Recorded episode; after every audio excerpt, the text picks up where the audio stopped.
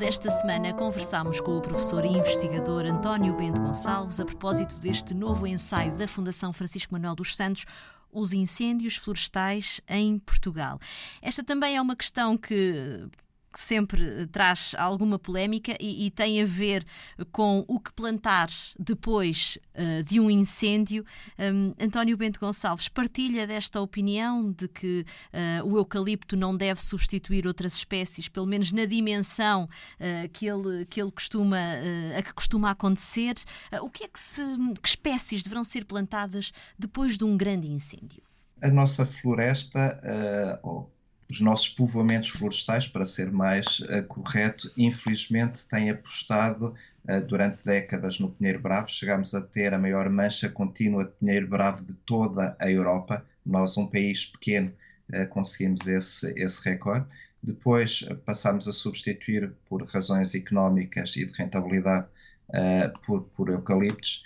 Uh, e o grande problema não está nas espécies, o grande problema está nas manchas contínuas de monocultura que nós uh, vamos uh, instalando no nosso território. Esse é o grande problema. Obviamente, estes territórios têm que ser rentáveis economicamente. Aliás, o problema surge quando, depois dos anos 50, 60, estes territórios se viram amputados da sua mão de obra, uh, dos seus jovens, uh, da sua capacidade de intervir na floresta e a única maneira de rentabilizar territórios que não tinham mão de obra, que não tinham dinheiro, é plantar uh, espécies de crescimento rápido que não obrigam a tratamentos civícolas e, portanto, que se pode ter algum lucro passado de 10, 12 anos no caso dos eucaliptos, passado 30, 40 anos no caso dos pinheiros, mas sem dispêndio físico ou económico.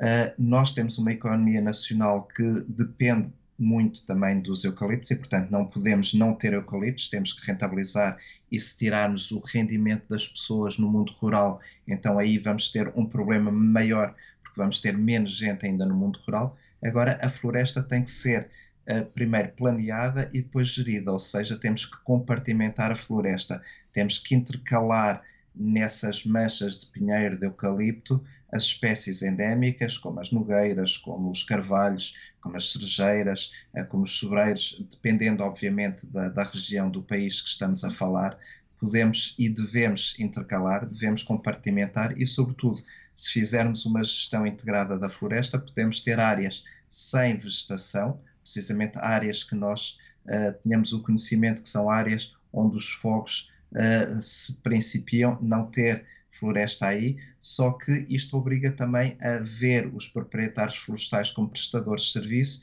e pagar-lhes, por exemplo, os serviços ecossistémicos que a floresta uh, produz. E neste sentido conseguiríamos ter áreas em que não tivéssemos floresta, em que tivéssemos eucalipto, pinheiro, nogueiras, cerejeiras, uh, carvalhos dos diferentes uh, espécies que existem, mas com uma gestão integrada e junta a poder repartir os lucros entre todos, aumentando a segurança de todos e, diminuindo o risco para, para todos. Portanto, a floresta tem que ser, sobretudo, e repito, planeada e depois gerida. Não querendo fazer aqui futurologia, o que é que poderemos esperar uh, desta época de fogos que está, que está a começar? Especificamente para esta uh, será difícil porque poderíamos entrar no campo da futurologia, uh, mas uh, obviamente quando analisamos as estatísticas, anos de eleições autárquicas são anos que normalmente têm algum acréscimo de incêndios florestais, portanto por aí já é um, um indicador. depois também com o confinamento pode haver, mas aqui uh, estou a especular, pode haver uma maior apetência para, no fim do desconfinamento, um, um, aumento do uso do fogo para fazer todas aquelas atividades que não foram uh, feitas, como a queima de sobrantes, as queimadas para regeneração de pasto. Uh, mas tudo depende das autoridades, tudo depende da nossa consciência cívica, mas no futuro, não digo este ano, mas nos próximos anos, uh, atendendo a todas as condições que, que, fomos criando ao longo dos, de décadas e até uh, por causa das mudanças climáticas, uh, poderemos ter um regime de fogo em que os incêndios florestais sejam mais intensos, mais duradouros e, portanto, muito mais difíceis de controlar. Os incêndios florestais em Portugal, autoria de António Bento Gonçalves, que foi nosso convidado ao longo desta semana. É uma edição da Fundação Francisco Manuel dos Santos. Professor, muito obrigada por ter estado connosco. Boas leituras.